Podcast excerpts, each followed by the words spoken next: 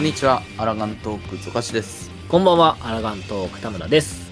はい。では、先週に引き続き、はい。まあファイナルファンタジー14クロニクルの、うん。まあ、感想会というか、まあ、見て思ったことなどをね、そうだまねあ。先週からの続きになりますけど、だらだら話していこうかなとはい。思いますよ。あのー、ね、こいつら前後編に味を占めてると、ちょっとね、そうあの思われたくないんですけど、はい。し結ょうがない果的にこうなってしまったと。そうだね。しょうがない。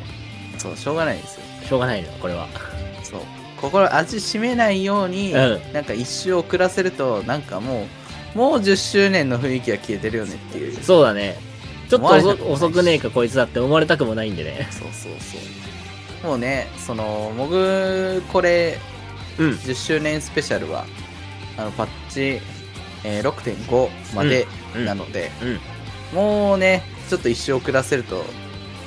うそうだね6.5来ちゃうんじゃないぐらいな時期そうだにね。なっちゃうの確かに確かでに。まあでもね味を占めてるわけじゃないんでそう。はい喋りたいことを喋ったら結果結果的にこうなったっていうだけなんそうでそう。結果的にこうなってしまったっていう感じなので 決して味を占めてるわけじゃないです、はいじゃあそれでは今週も、まあ、前回の続きからですね、はい本編お楽しみください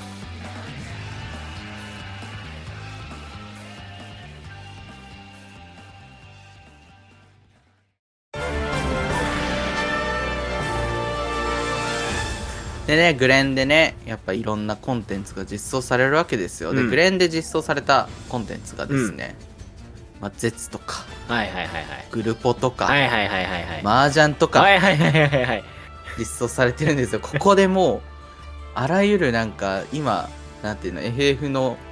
なんていうの、根幹であるような、なんか、そうね。遊び方うがんうんうん。決まってくるようなものがどんどん実装されているっていう。やっぱその中でね、やっぱシリーズ歴代ラスボスとのバトルっていう、そうだねなん。か、ファイナルファンタジーのテーマパークっていうのをコンセプトにして作ってる14だからこその、うんうんうん。ね、まあそういうテーマパーク的側面を、を力を入れてやってきた感じになってて、まあなんか、長期運営可能なタイトルだからこそテーマパークが合ってると思ったうんうんうんうんみたいな。言ってたね。そうそうそう。やっぱ、あのー、なんて言うんだろう。6のうんラスボス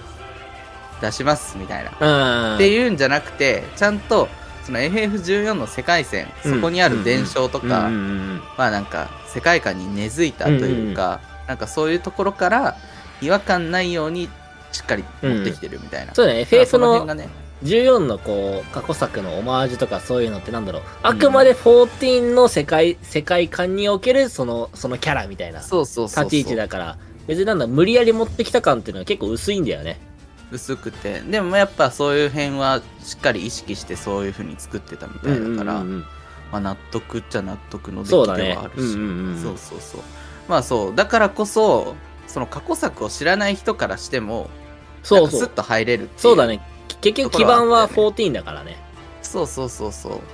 まあ、あんまり我々やっぱその辺のなんて言うんだろうな、まあ世代的にそのね世代的にはまあ本当に初めて発売日に買った FF が13ぐらいなそうだね世代だから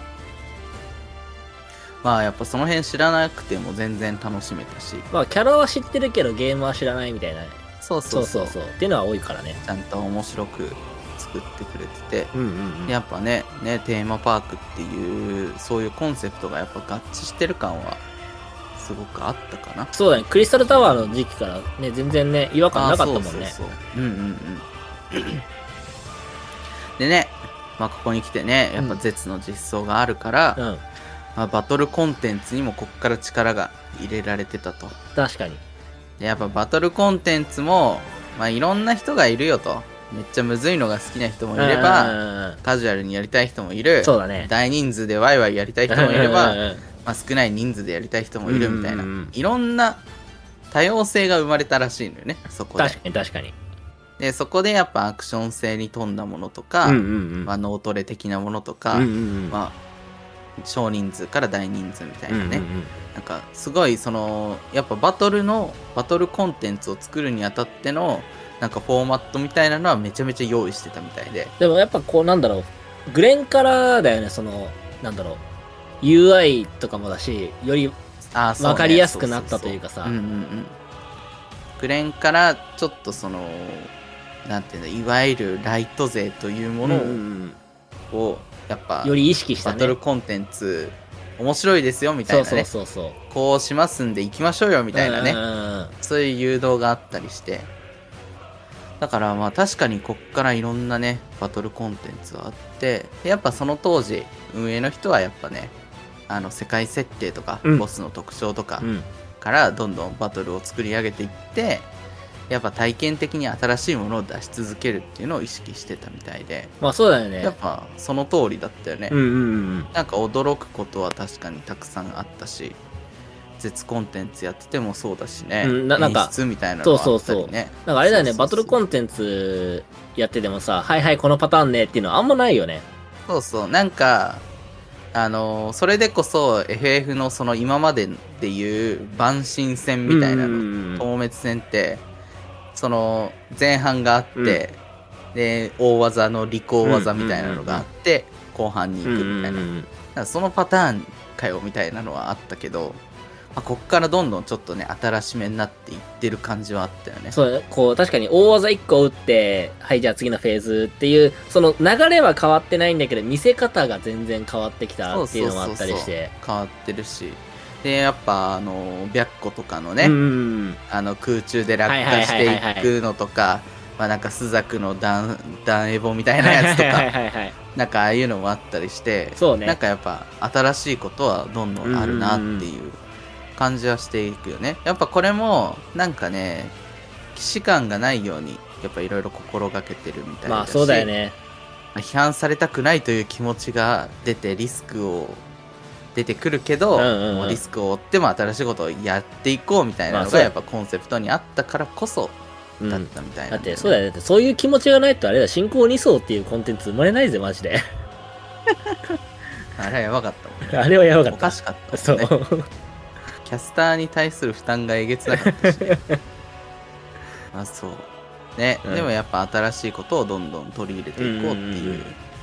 感じのねそういうあれででここでですね、うん。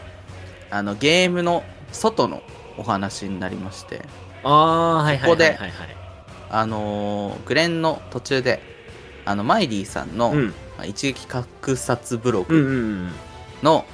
あの光のお父さうんん。が、うんうん書籍化そしてドラマ化すると、うんあれすごいでよこれねは。まあ後に映画化もされるんですけど、うんまあ、グレン時点では書籍化とドラマ化うがんうんうん。されたっていうね、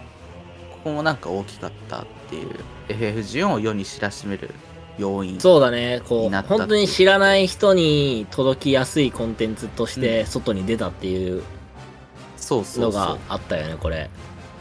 うね実際ブログ俺も読んでたけど、めっちゃ面白かったし、め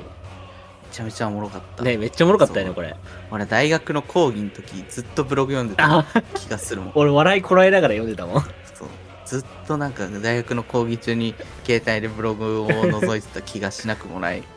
感じですげえおもろくてねね。でそのやっぱ俺らがおもろいと言ってた時期は新生ぐらいだったじゃない、金それ星こそ争点ぐらいだねそ。うそうそうでそこに来てグレンに来てついに書籍化、ねそしてドラマ化みたいなおおみたいな、ねなるよねなそってれた、はなってねた。すごってなるよねそう。マジか、みたいな。そう。やっぱ、ここに関しては吉田もね、おもろいっていう。ね、言ってたね。やっぱね、続きが心待ちになるみたいなうんうんねうん。そう。まさに本当になんか、これこそもう本当にプレイヤー目線なんじゃないかぐらいのさそうそうそうそう。感じは思っててね。で、やっぱそれについてね、吉田が言ってるんですけど、まあ、そこに出てくる光のお父さんのブログに出てくるヒカセンたちとうんうんか、うんまあ読んでる人、うん。そのブログを読んでくれてる人とかがなんか FF14 のコミュニティは優しい空気があってでしかも空気が読めるうん。めちゃくちゃ粋だなって思ったっねていうふうに言っててね言ってた言ってた。ここの吉田の顔がもうマジでいいのよ本当にもうちょっと泣きそうになった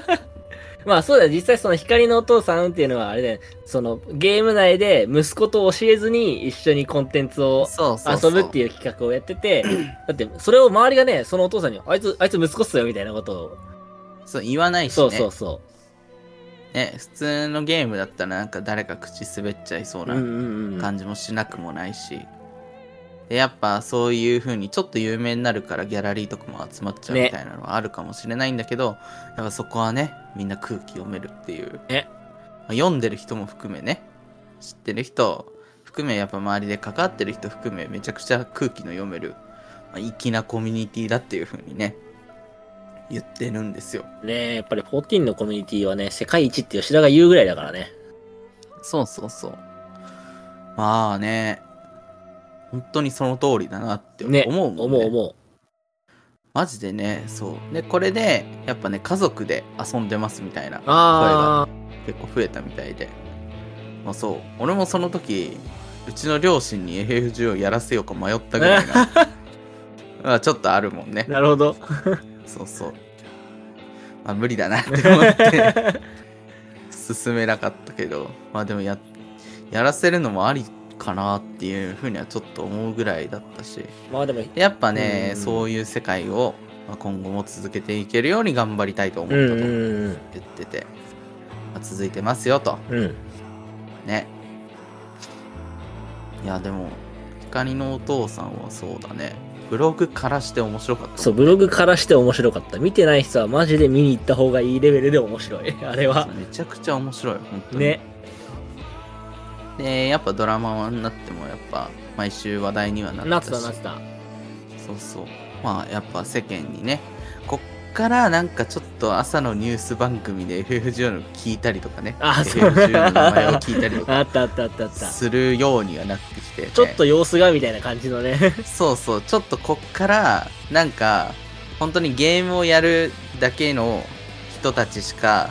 知らなかったようなまあうんうんうん有名なゲームからうんうんうんちょっと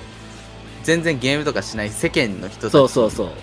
なんだろうってなるようなゲームになっていく雰囲気みたいなのはそうそういう人たちのアンテナにちょっと引っかかり始めるんだよね、ここからね。そうそうそうそうこっからそう本当にちょっと世の中になんだろうっていう、ねそうそうそう。風になっていくとでやっぱね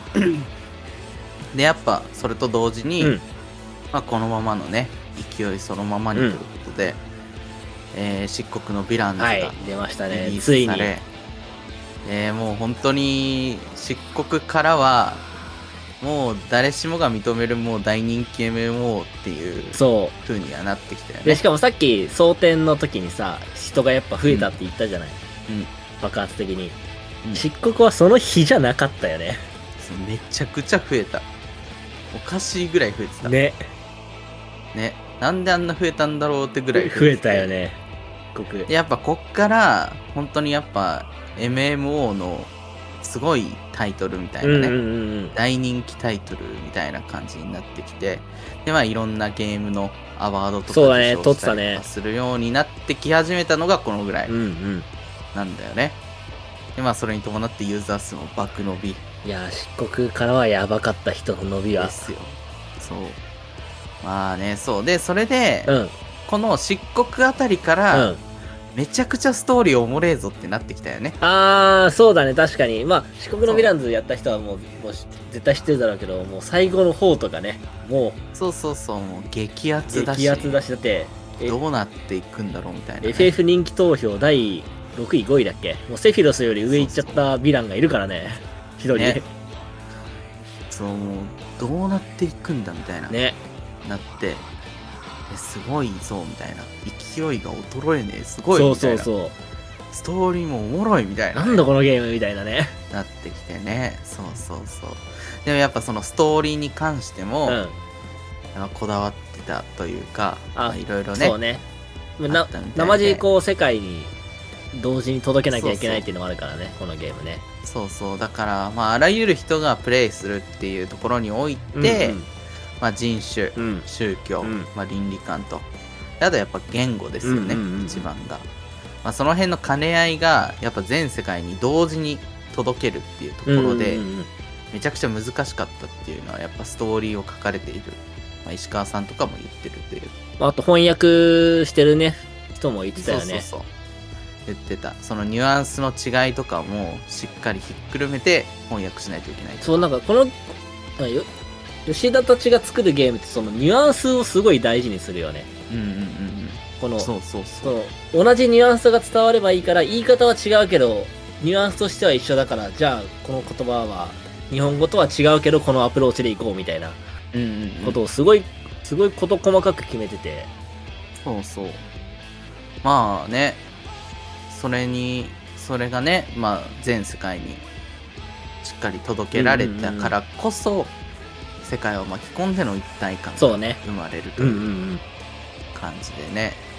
でこれもまあ全世界共通でね新生当初主人公たちのことを光の戦士と呼ぼうよっていうなんとなし吉田と決めたっていうのがもうあ今プレイヤーを指す言葉としてね、そうだね使われてい非るっ可ていう、戦、ね、非可戦っつってね。ねそうみんな非可戦俺も非可戦そうだよ。そうもうありとあらゆるところにいるからね、非可戦。非可戦おるねねやっぱそこをねストーリーのやっぱストーリー物語のこだわりといううか、んうんうんうん。もう本当に全世界共通の認識を持てるようなこだわりっていうとそうね。ころがやっぱすごいよね、うん。でそれゆえのやっぱこの世界でのストーリーがめっちゃいいみたいなね本と当もう、あれだもんねキャラクター的にも多分世界的にみんな人気キャラクター世界的にも人気なんだろうねああだと思うよって思っちゃうもんねうんうんうんうんなんか日本だからこのキャラ人気ってそうわけだじゃなねうんく、うんうんやっぱ世界的に見ても絶対人気なんだろうしだってあの前の黄金のさトレーラーが出た時に会場反応動画みたいなのがやっぱ上が上がるじゃないいあはいれバカつきの面々誰が出てもうおーってなってたもんねうん、ねやっぱねそうそういうところにやっぱ全世界誰でも楽しめるってうんうんういうんこだわりでねやっぱ作られたからこそっていうこのストーリーなんじゃないのかなっていうね、まあ、本当になんか、うん、正直漆黒からストーリーやっぱやばいみたいなのはあったね聞いてたもんねちそょうくちょくそう空気感もそう伝わってきたしみんなの反応もそうだしうん、めっちゃいいじゃんみたいそうなストそうーリーそうそってなっていってその勢いのままにやっぱ行月うねリリースで2021年12月えもうそんなそんな前なのそ れそんな前だけどこれ本当は2021年11月だおっったかとら、ね、おっと そうね。まあ、延期したと、まあ別に延期自体は別にいいんですけどね、あの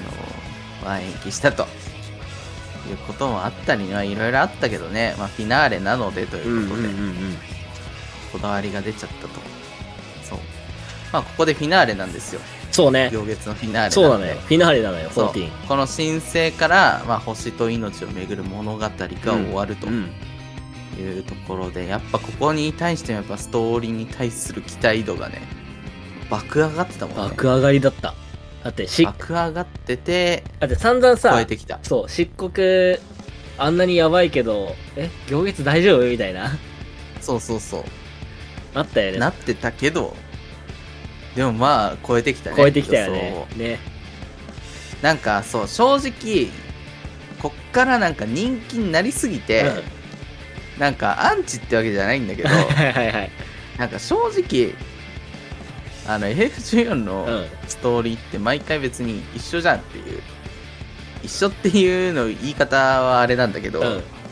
あ、要するに話を聞いて、うんまあ、場所現地に行ってはいはいはいクはエいはいスト進めていくってんんんいう形式的にはまあもそうねずっと一緒じゃん、うんうんうんうんだからそれに対してやっぱでも評価されてるのはどう何なんだろうなっていうのはちょっと思ってきた部分 があったうん。正直うんうんうんうん別にやってること一緒だし、まあまあまあね話は面白いのはすごいわかるんだけど、うんうんでもやってることは一緒だし、ね、何なんだろうなって思ってきたんだけど、うんでもやっぱ MMO だからっていうのもあるし、うんうんでも MMO ゆえの、うん。うん。なんかそういう演出的な部分でしっかり見せてくるところはあったじゃないああまあそうね例えば、うんまああのネタバレっちゃネタバレなんだけど、うんうんまあ、ウルティマトゥーレでさ、うんうん最後のあのね最終ボスに行くところよ、はいはいはいはいあそこの道中とかさ、はいはいはいはいはいはいなんかあれはそのやっぱ今までやってた FF14 ではなんかあんま見なかったというかそうだね初めて見るようなう演ん出うんだったし、うんうんね、やっぱやっぱそういうなんか MMO っていうその空間自体を演出しているっていう雰囲気作りみたいうんなそうね確かにところとかもやっぱうまいなっていうのうはんうんうんちょっと思ったりはしたよね。うんうんあいやそう正直クエスト受けて話聞いててやってること一緒じゃんと思ってたんだけど、うんうんうんやっぱその辺の演出とかからして新しかったりとかそうねなんかねその MMO 空間の雰囲気を作る作っちゃうみたいな、うんうんうんなんかそういう MMO ならではの演出にしたりとかなんかその辺が結構ねやっぱ相まってまあ良かったね行うん月行月はは本当に良かったなんか本当に良くだて誰が言ってたんだかなあの漆黒までがなんつうのうんあの各週アニメでやる放送みたいなはいはいはい、で行月が劇場版みたいなあー例えまあまあまあまあ例え方をしてたああまあ確かに分からんでもないみたいなまあ言わんとしてることは分からんでもないねでもそれぐらいやっぱ行月はこうみんなの期待をちゃんと超えて面白かったしそうそうそうねしかもめちゃくちゃちゃんと終わってるしそうちゃんと綺麗に終わったからね綺麗に本当にもう10年よそう10年 9年ぐらいか、もうずっと続いてきたこれが、本当に綺麗に全ての伏線を回収してそう終わるってういん、うねああねやっぱねすごかったよねていすうごかった本当にすごかった行月はね行月やっぱすごいのよすごいだから多分今回そのなんつうの、行月を迎えた人って結構感じ方が違うじゃないやっぱり漆黒から14始めた人もいればあー新生から始めた人もいるし確かに確かにでやっぱり新生から始めてる人の方がやっぱり行月ってやっぱなんだろうやっぱ違うと思うのよなんか感覚として、うん、まあ違うそうプとレ思そううプレ違う長とい思いたい長年のプレイしてきたのもあ相まってやっぱ行月よかったっていうのもあるから今回、黄金からまた新しいのが始まるじゃんうんそう、んぜひね、続けていってほしい、みんなには。ああ黄金から 始そまっうたそうそう。やっぱ一つの話の終幕が来た時にそうそうそやっぱね途中から参加した人と最初からやってる人ではそうやっぱ感じ方は全然違ってくるっていうのはあるねう。そうだから今回いいスタートラインだと思うから、ぜひね、今回は本当最後最後までっていうのがあるわあると思うよ。だよね。あるわあるよね。あるわあるだってグレンから始めたっていうやつがなんか行列のストーリー語ってるのを見るとさ うん。俺申請からずっと追ってますけどみたいなさちょっとマウント取りたくなる。そうなっちゃうもんだってねやっぱこっからねそでも長かったわけで、う。うん。しかもめちゃめちゃすっきり終わってるしそうみそたうそういなねやっぱ信じてずっと遊び続けてたゲームがそうもうこれだけ喝采を浴びてフィナーレするっていう感慨深すぎてもそうう。やばいそようねそう。それもあるるんだよね。そう単純にストーリーそこなんがよそう面白いっていうのもあるんだけどここまでね始め申請始めた当初からずっと遊んできて、うんクソゲーと言われあんま面白くないんじゃないって言われてきたゲームが世間がちょっと手のひらを返し面白いと言われ続けうんちゃんと綺麗に終わるっていうそうこの感覚はねやっぱり続けてきた人じゃないと味わえない感覚だからね味わえないよこれ見たことかと そう本当にそう本当にその感じだよねだからそのねプレイヤーのコミュニティっていうのうんもうんこれと一緒で、やっぱね世界中の人たちがもう自分たちのゲームであるよっていう認識なんだって、やっぱ FF14 のコミュニティっていうのはあまあ、一緒に育っていはいくはもいのはいはいっていうふうに捉えている人が多いみたいで、やっぱね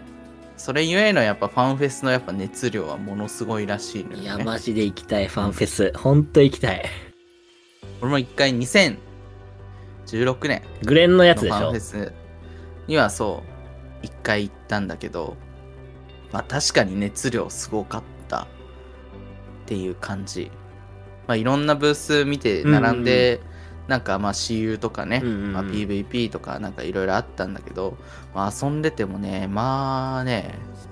なんかねそうやっぱ14のコミュニティって、うんうん、なんかリアルと同じようなああまあコそミうュニケーションの取り方をするか、そうらなんかリアルでその時初対面で会った人と、まあ、いきなり PVP で同じチーム組まされだて、ねうんうんうんうんうんでまあ、敵も知らない人だし、はいはいはいはいでしかもでもリアルに対面しているみたいな、うんうんそういう状況下でやってもねまあやっぱ楽しいのよ普通に楽しいよね絶対、うん、そうやっぱそう思うとやっぱファンフェスの熱量はやっぱすごいなっていう、ねいやーまあここまでがね、うんファイナルファンタジー、まあ、10年の奇跡ですよやばいね本当に ちょっと感慨深すぎてねねそうこれ見てる時ちょくちょく泣きそうになるよね もう本当になんかちょっと自分のまあそれこそ本当にね人生の3分の1ですよそうだね物俺ら心つそうだいねてから行ったら半分以上ですよ、うんうんうんうん一緒にねなんか歩んでいるってわけじゃないんだけど、そうね、まあなんか生活の隅には「ファイナルファンタジー」があったみたいな人間からそうすだるねと、確かもうになんか刺さりまくって仕方ないん確かでにす確よかにわかるわかるこういうのって、うんうんうんね本当になんかもうこんな世界作ってくれてありがとうなそうそうわけなんですけそどうそうそうそうそうそうまあ本当にねこれまあまだ見てない方はぜひそう見見てほしいあのね見てほしいんですけうんど、うんまあやばいねうん、ね もうファイナルファンタジー14のもう老人会にぶっ刺さる内容だったそうだね最初から遊んでる人は特に刺さるよねこれね多分レガシー勢の人たちはもうねもうやばいんじゃないって思っちゃう特に刺さるよねさらに刺さるよ、ねこんなんそうそうそうあ本当にねあのーマジでおもろかったっすねクロニクルファイナルファンタジー14クロニクルあの全パート3構成があうんるうんんで、うんあのお暇な方はぜひね見ていただければいいんじゃないでしょうそかうだね多分飯のお供に見れれば全然もうやばい よねねやっぱなんかうーん信じてきやってきてよかったなってそうだ感じねがするのよねそうだね確かにややめないでよかったっていうのもあるしやっぱりこう14を遊び続けてよかったなって思うことがやっぱりめちゃくちゃ多いもん ねうんそうそうそうまあやっぱそこで知り合った人とかも、まあ今でこそやっぱ俺と田村君のこの関そうね係が証明してるそよううだにねこういう間柄の人間ができちゃうぐらいな ね感じだったし。うん、だって14遊んでなかったら俺とゾカシは会ってないからねまあ100%絶対100%会うことないもん、100%。どうやっても出会えない、そうそうそもう本当にそう。だからまあ、いろんな面でやっぱ良かったなっていうのはあるう、し、うんうんやっぱそこを遊び続けてた、しかもそれが世間に、うん、うんうんなんか世間ではめちゃくちゃ人気ゲームと言われるようんうにそうだなねり、認められてねいまだに勢いが衰えずみたいな、もうねやっぱもう ね本当になんていうのまあ誇らしいよね嬉しいよね誇らしい本当にそう嬉しいんですよそうね まあ今後うんまだ今後を見据えてがねあるんだけどまあ今後この先10年、うんまあ、まあ、ここでね、まあ、10年一区切りですけど、まあ、この先やっぱ何年も続いていってほしくはあるじゃないですか。そう。ねうんうんうんやっぱまあその足がかり第一歩として、まあ、グラフィック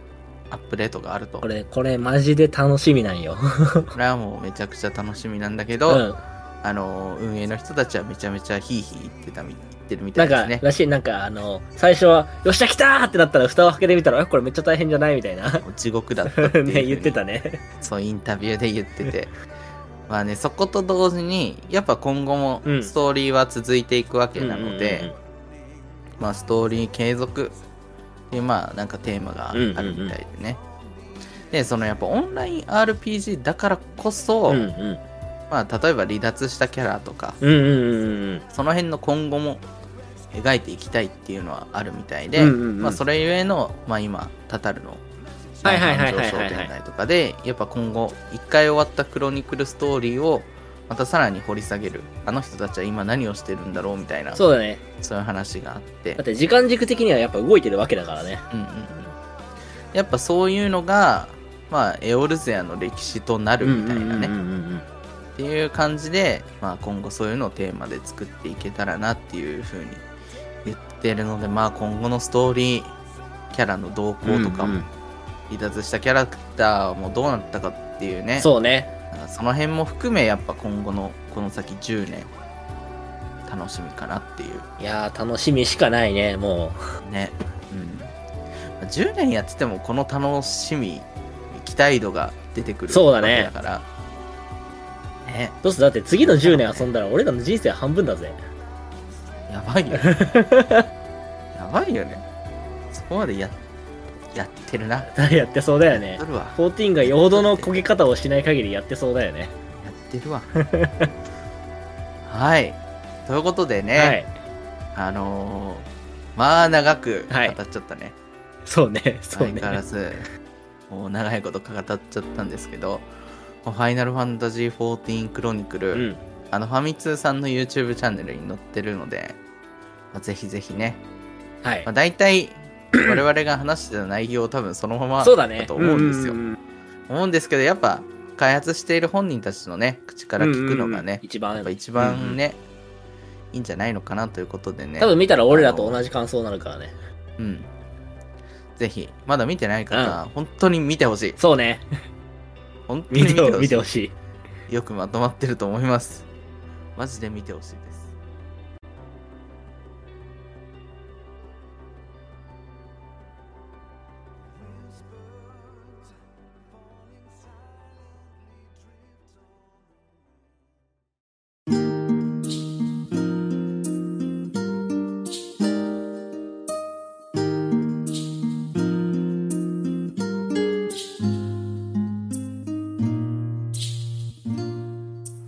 この番組ではこれをお聞きのあなたからのお便りを募集しています当番組への感想意見話してほしいトークテーマなど概要欄記載のメールアドレスまたは Twitter の DM までお寄せくださいまた、ツイッターで、ハッシュタグ、アラガントークで感想などツイートしていただけたら嬉しいです。最後に、Spotify、Apple Podcast、各プラットフォームでのフォローをよろしくお願いします。はいということで2週にわたり、まあめち語ゃってしまった喋った。語ってしまっ喋ったたというかもうねやっぱ自分のことのように そう。そうやっぱなんかある種14の歴史は、うん。なんか自分たちの人生そうの歴史でもあるのかそうななっんてだいようねところがちょっとあってあるね。あるある。そうなんかねなんて言うんだろう一番多感な時期から大人になってまで続けている趣味そうだね。っていうのは、っていうのはなかなかないもんね。やっぱりそうそそううそいううのって。だからある種その大人に入るちょっと手前ぐらいな時期からやっている趣味だからこそなんか自分の人生をなんか映した鏡なのかなってところはそうだねちょっとあ思っるねたりもするんよ。うん14でこういうことをやってたから、まあ、リアルではこんなことしてたなみたいなのはちょっとう。思うん確かに確かに。し、ね、やっぱそれがやっぱ10年ってなるとうん。なんか感慨深すぎる感慨深いね。本当に。感慨深すぎてだいぶ話しちゃったとまあねでももう本当にね、まあ、聞いてる方にはもうまだ話すのかよって思われなくもないかもしれないん でまあちょっとねこの辺でねまあそうね。まああとはあれだよね、その、俺の私は、こういう14人生だったんだぜ、みたいな、っああそうていうのも送って、人のね、そういうのも聞きたいしね、やっぱりそういうの。この辺お便りでねくれたらもうねいいかなとやっぱこういうのは共有してなんぼみたいなとね、あるある。ころはあるんで、 うん。ぜひぜひお便りください全然来ないんです、はいお願いしお願まいす。しますじゃあそれでは今週も解散させていただきますお疲れ様でしたお疲れ様でした。